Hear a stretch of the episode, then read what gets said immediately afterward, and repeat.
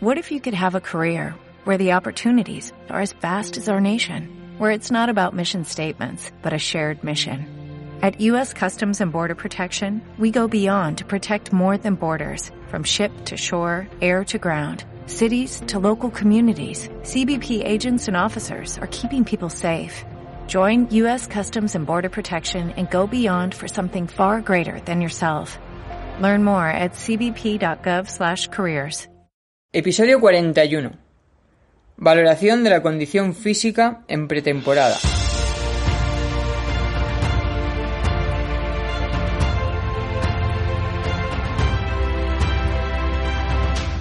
Muy buenas, mineras fisios. Después de este paloncito de verano, estoy de vuelta.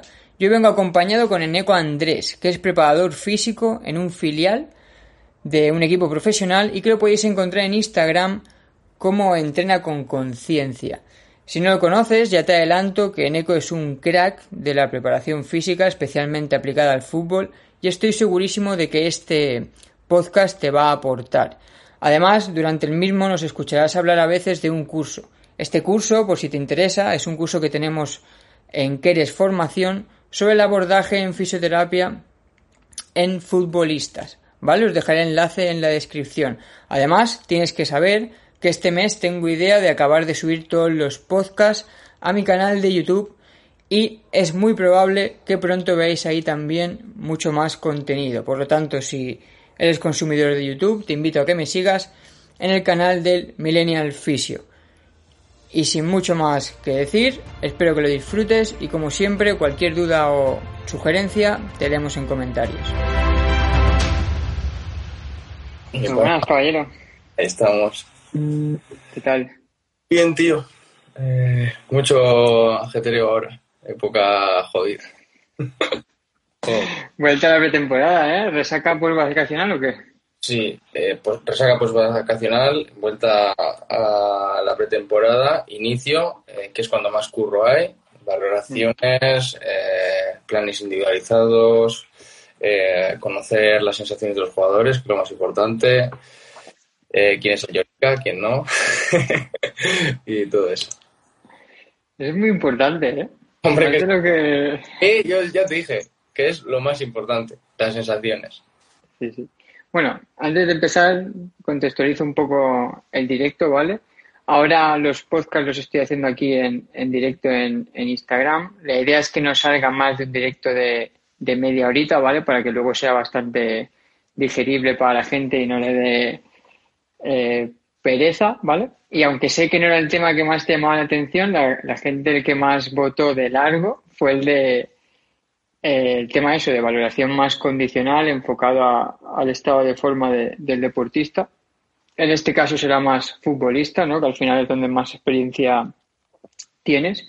Y sobre eso yo creo que eh, te iré preguntando. Yo sé que a ti te gusta mucho contextualizarlo todo y, y dar muy buena base, pero bueno, al final yo creo que esto es un tema interesante para los fisios principalmente porque no es una parte que es competencia directa nuestra, pero sí que nos pilla muy de cerca por luego el trabajo complementario con vosotros en la adaptación. Entonces yo creo que lo más interesante de cara al fisio que escuche esto es conocer pues qué tipo de test hacéis en función de capacidad y, y con qué finalidad o, o luego cómo se, se gestiona. Así que si quieres, Ahora estamos con ello. Eh, espera, que están ladrando los perros y. Eh, a ver, mira, ahora estamos con, estamos con ello. Eh, en el equipo estamos dos fisios y yo. Eh, uno de ellos es también Cafid. Hacemos un poco también esa función de adaptación entre, entre todos.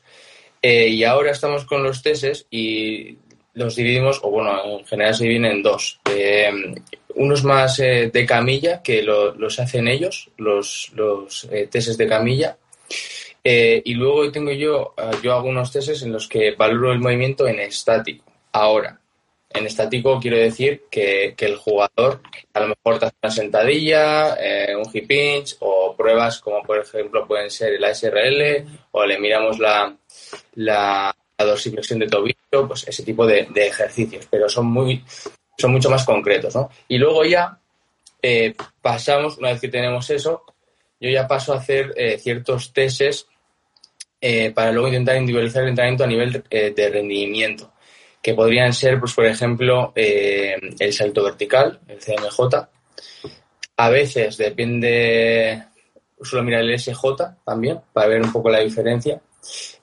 luego el hop test, triple hop test, para ver un poco si hay una simetría entre una pierna y otra. También a veces pues, me da un poco de, información de, respecto al control motor, a veces, no solo, no solo de, fuerza.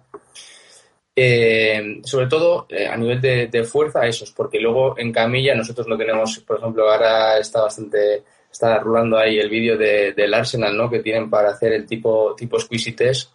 Eh, y tienen el aparato este que tiene, creo que Omar.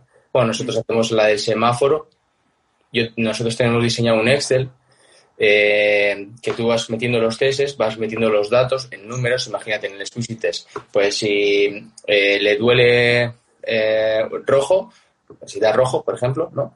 le ponemos un 1. Y eso va teniendo unas, unas puntuaciones. Al final del todo, pues sacamos unos, unos datos, ¿no? En todos, en, ya digo, en casi todos los tests. Les hacemos mucha fuerza analítica, por ejemplo, el tema de, también eh, aductores o rotadores externos, etc., nosotros eh, ponemos en función de la, de la zona un nivel de intensidad con la mano. Es un poco rudimentario, pero hostia, vale súper bien, ¿sabes? Y vamos apuntando el nivel de fuerza que va teniendo en cada uno de esos testes también eh, analíticos, pues para a lo mejor también encontrar cierta debilidad. Imagínate que estamos em, sentados en la camilla, le hacemos un test en el que le pedimos que evite la rotación externa, ¿no? Y nosotros le, empujamos.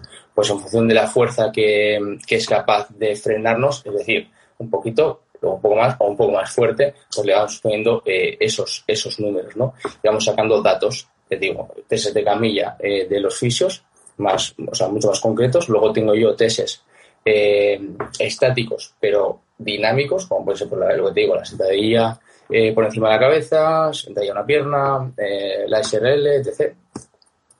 Y, luego los, los, que te he comentado, o sea, de, rendimiento en cuanto a fuerza, bueno, luego eh, hago el, CMJ y SJ a veces, el triple hop test y luego valoro también la sentadilla, la velocidad a la que mueven una carga, porque, claro, no yo tengo un coder, pero tengo uno, ¿sabes? Y luego durante el año, para que a veces utilizo el, salto vertical para valorar eh, si es, por ejemplo, pues un poco para que me saque el perfil fuerza-velocidad, y a veces entreno por grupos en función de eso.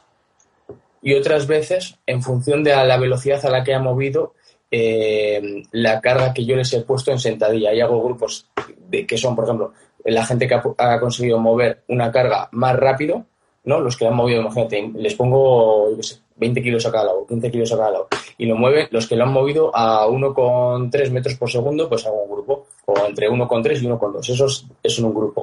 Eh, los que lo han movido a, a 1,2 y 1,1, pues esos son otro grupo. Los que han movido de, de 1,1 a 1, pues esos son otro grupo, por ejemplo, ¿no? Y hago grupos en función de a la velocidad que han movido eh, esa carga, porque evidentemente no puedo estar andando ahí poniendo el peso específico para cada, para cada jugador. Y aunque yo esté en un equipo de alto rendimiento, pues es lo que hay. Eh, los, los peces tenemos un tiempo muy concreto y tiene que ser eh, dentro de lo que tienes, pues lo más eficiente y mejor posible, ¿sabes? Y pues en función, ah, ya digo que depende del tiempo que vaya teniendo, de lo que vaya a ser más eficiente, utilizo una cosa, la otra, pero más o menos esos son los testes que, que Vale, pues resumir un poco, porque yo te he ido siguiendo, pero igual como alguien no esté muy puesto en esto, se ha perdido. Hemos hablado de que estamos ya hablando de valoración de fuerza, ¿no? Has empezado comentando valoración analítica y en, isometría, has comentado lo del aparato este y últimamente también están muy de moda o cada vez se utilizan más los dinamómetros, ¿no? Porque cada vez son más económicos, pero que lo que tú has comentado del semáforo es que realmente teniendo una, escala cualitativa y jugando con, la fuerza manual se puede monitorizar eh, igualmente Luego, ¿qué más has comentado analíticamente? Nada, ¿no? Luego ya este sido los test. Bueno, hay testes, realmente el test de dosificación en la Ah, sí, bueno, exacto. Movilidad, también analítica. Dentro de, de mis testes, vaya, no de los testes en camilla, ¿sabes? Vale. Y luego, si quieres, podrías eh, explicar un poquito el CMJ, porque el que esté puesto pues seguramente lo conocerá porque es muy, muy sonado, pero quizás alguien más no ve lo que no haya trabajado en, en fútbol no lo conoce. El triple hop test sí que es más sonado, ¿no? Por el, son los que se utilizan también en... Os explico todo, si quieres. El, el, CMJ es un salto en el que, bueno, utilizas con las manos te las pones en la, en la cadera y utilizas el contramovimiento, es decir, haces como una sentadilla y saltas, ¿no? Eh, entonces, la, la, fuerza eléctrica, ¿no? Eh, pues, interviene en ese salto. Entonces, ellos simplemente cogen, hacen una fase excéntrica, ah, luego hay una fase isométrica, pero bueno, una fase excéntrica y, una, y un salto, ¿no? Eh, ese sería el CMJ. Y luego también pues podemos ver la diferencia entre el salto y lo que puede llegar a eh, lo que puede estar involucrada ese, esa capacidad elástica en el salto con la diferencia con el CMJ que le hace. El CMJ es bajar, parar abajo unos tres segundos para quitarle ese componente elástico y saltar, ¿no? Y también pues así vemos eh, la importancia o la capacidad que tiene ese jugador eh, a nivel elástico, ¿no? Aprovechar esa energía, esa energía elástica.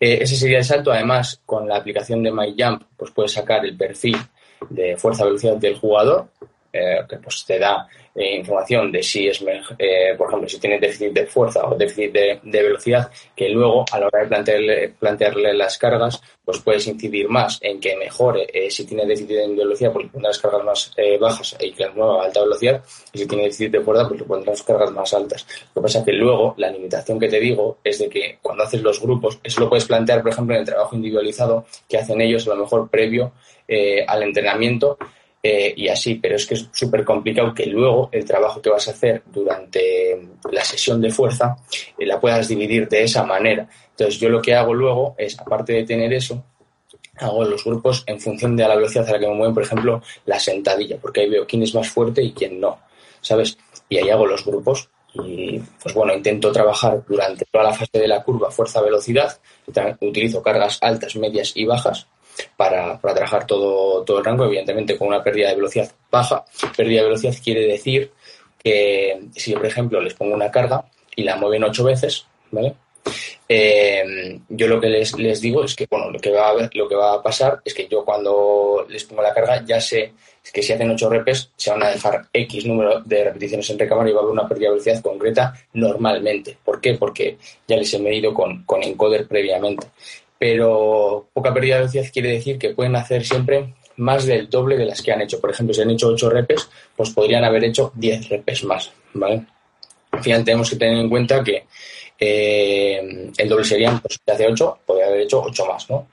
Tenemos que tener en cuenta que en el, fútbol eh, las adaptaciones que queremos generar no son de buscar la, la hipertrofia, sino que la hipertrofia tiene que ser una consecuencia del entrenamiento eh, con cargas y sobre todo lo que tenemos que buscar es una eficiencia en el reclutamiento de la masa muscular del sistema nervioso central. ¿no?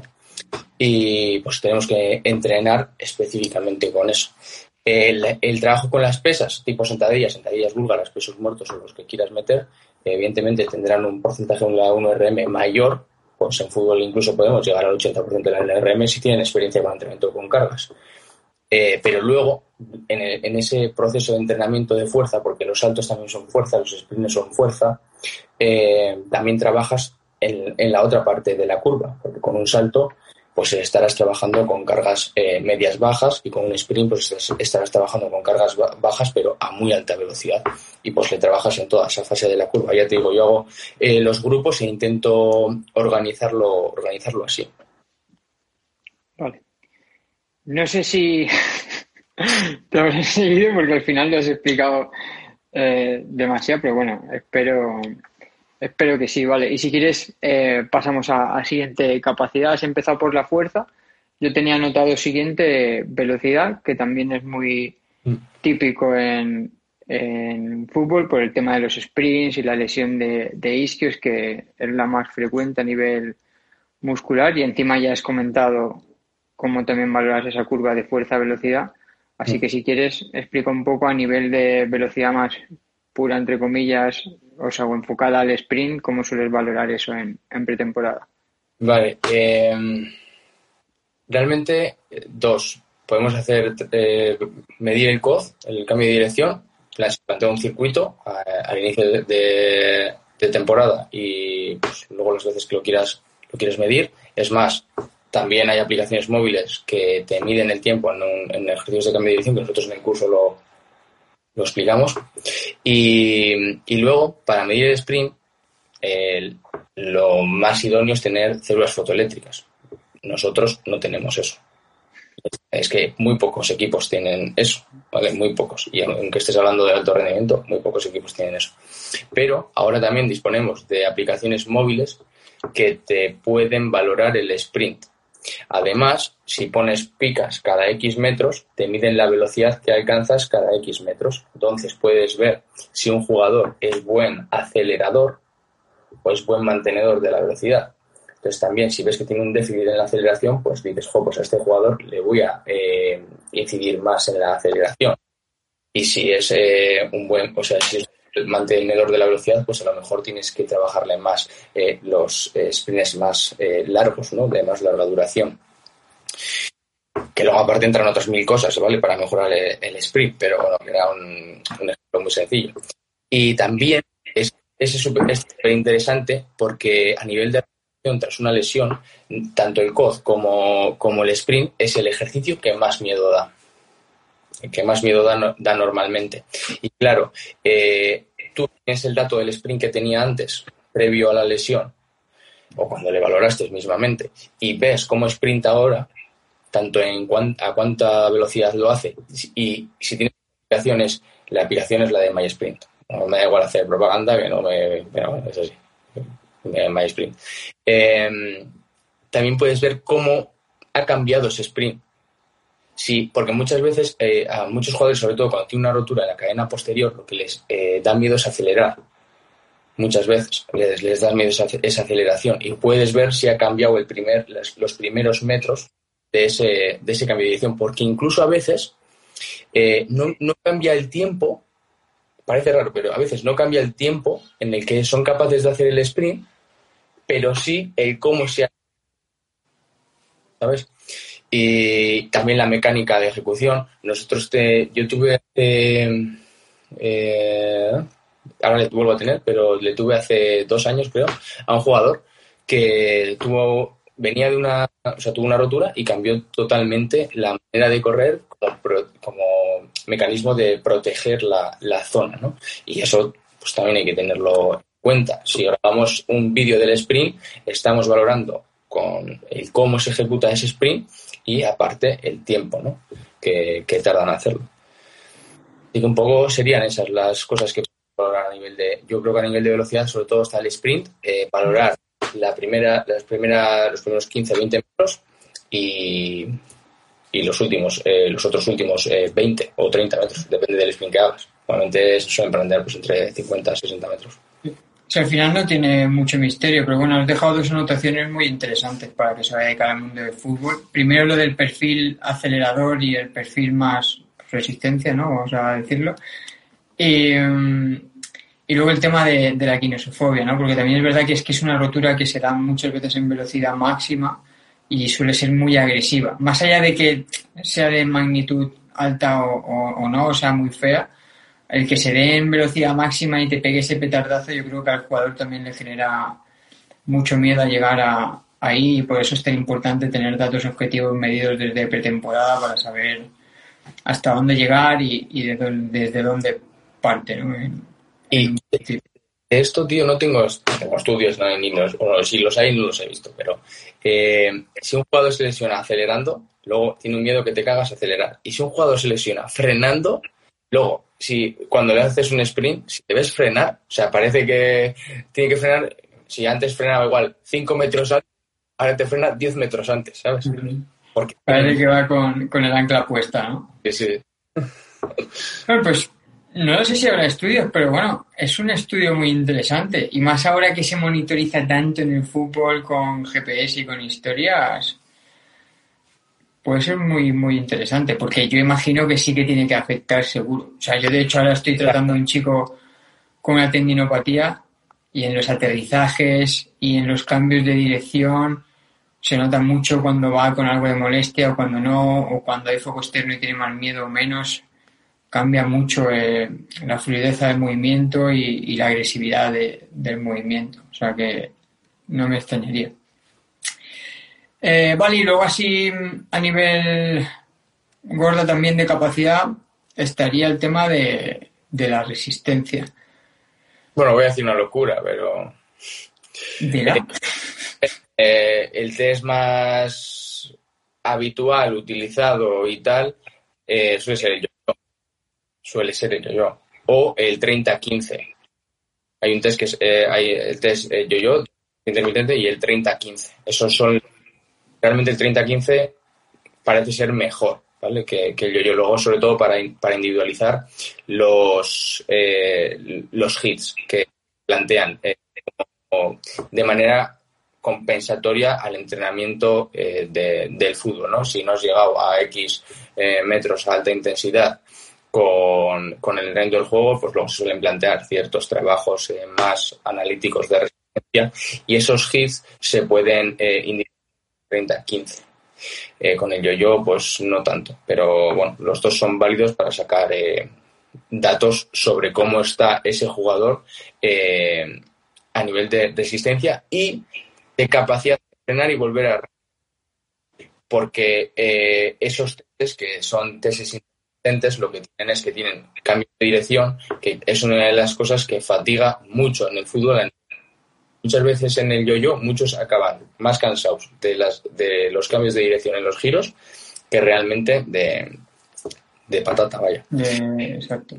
Pero ahora te voy a decir la, el, yo no, últimamente no lo hago, ni uno ni esa era la, esta, ¿no? ¿no? valoras nada así a nivel de resistencia específico? Últimamente no. Es que me quita más tiempo de lo que luego me aporta. Entonces, ahora mismo no. Ahora mismo. Ok. Porque pues este año, yo este año voy a, tengo GPS y tal, pero eh, es que yo soy partidario de meter la resis aparte, siempre y cuando en el entrenamiento no hayas pasas demandas y tal.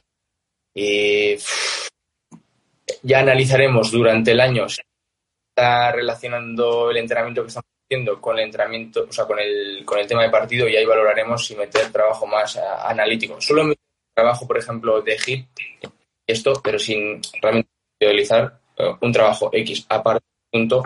Eh, por ejemplo, en esta temporada es súper habitual que un equipo eh, cuando juegas, por ejemplo, miércoles, domingo, eh, hagas 45 y 45, sobre todo las primeras semanas, ¿no?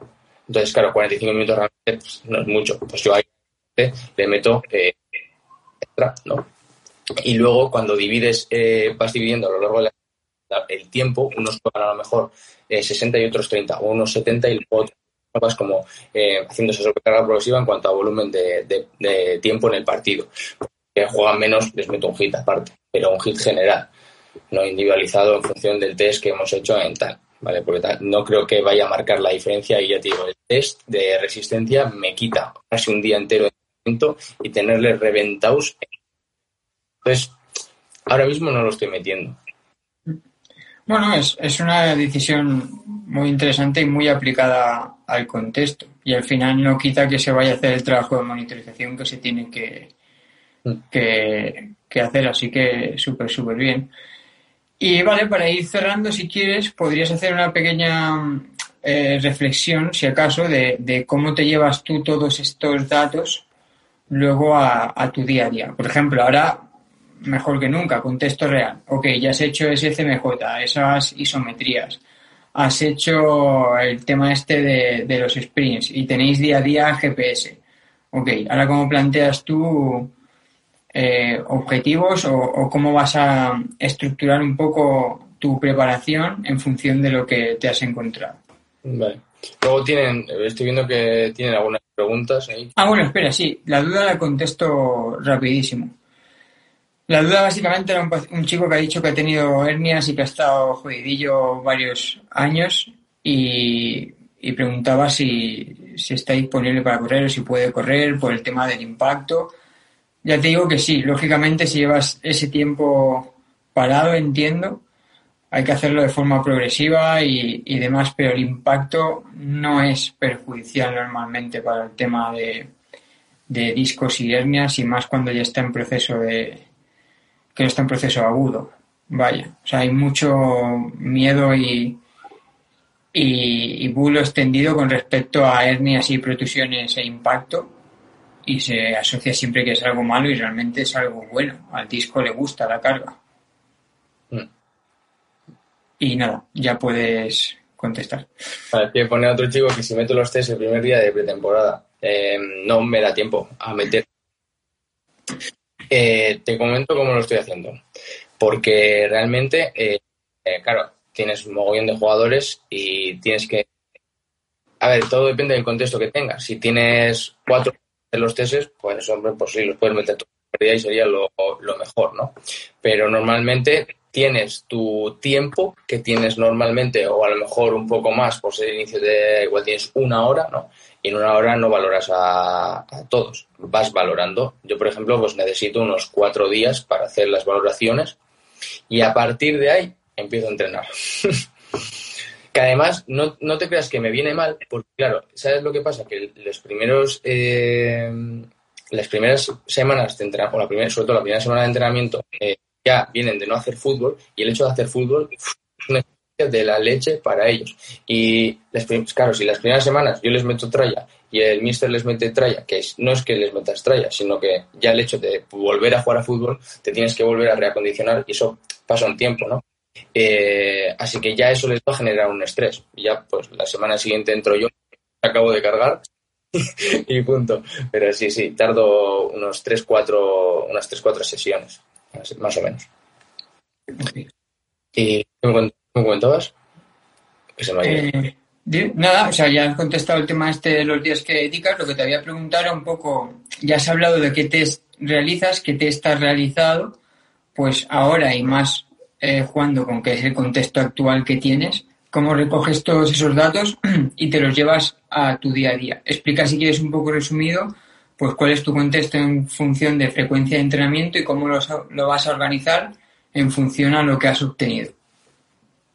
Vale, eh, con los testes analíticos, eh, los testes de valoración del movimiento, vamos a decir, y, los condicionales de fuerza, ahí lo que les hago es eh, un plan individual para que hagan antes o como calentamiento a la sesión eh, principal de fuerza, que es la que ya dirijo yo en general para todos, porque no puedo individualizar la sesión porque no tenemos tantos recursos para eso.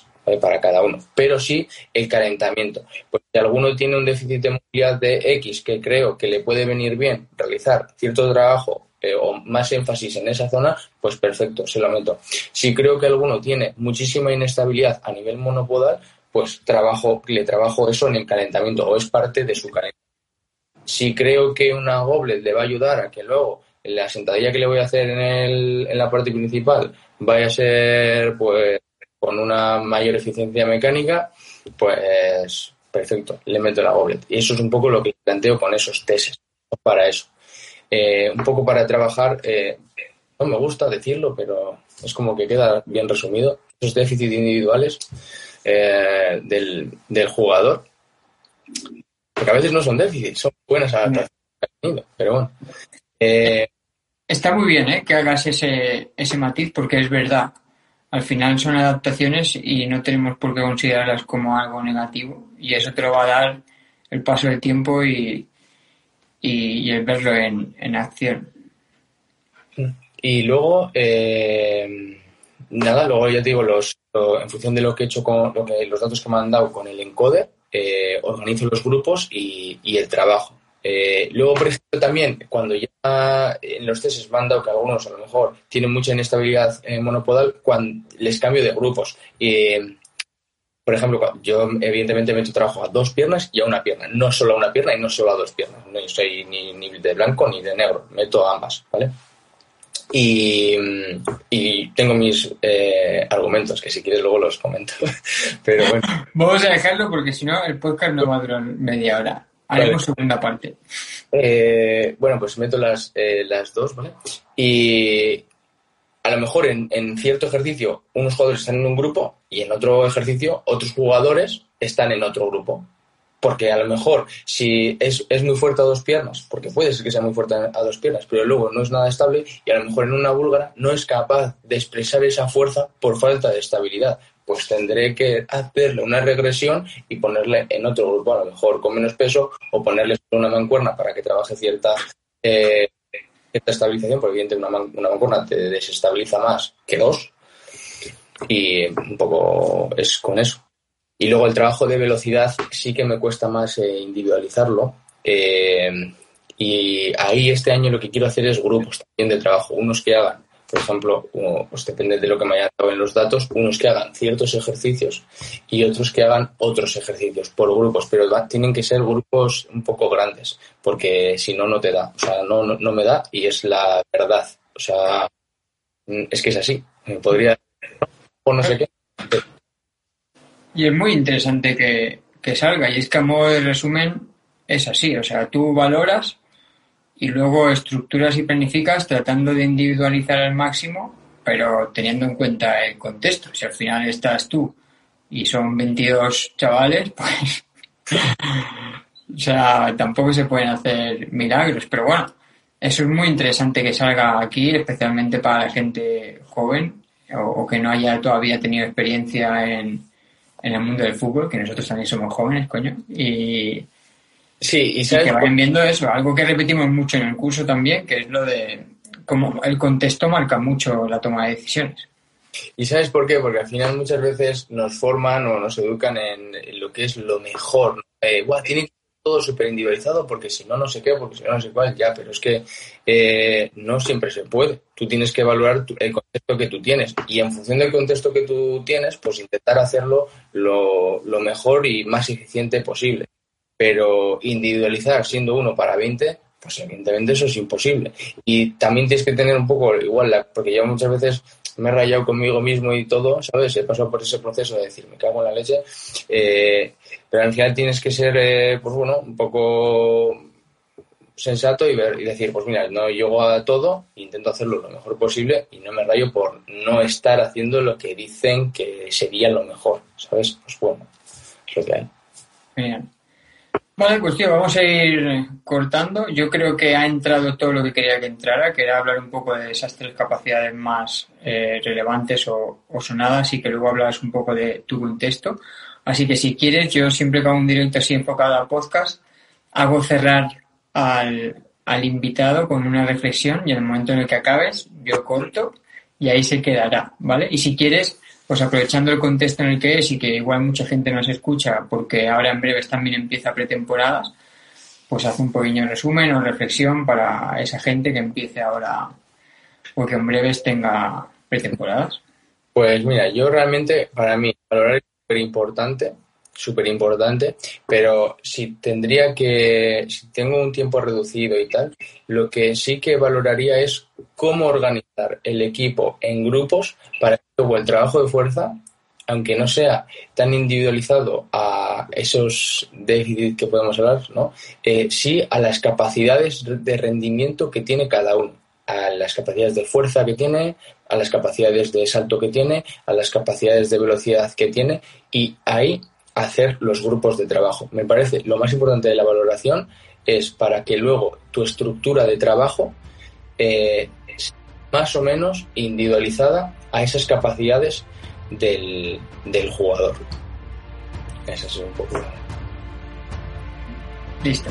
Pues aquí cerramos. Un millón de gracias por, por venirte y, y, aceptar la invitación y un millón de gracias a, a los que os habéis pasado por aquí, que ahora mismo acaba de bajar, pero la media ha sido de 30 para arriba todo el rato, así que está genial. Sí. Nos vemos en el siguiente.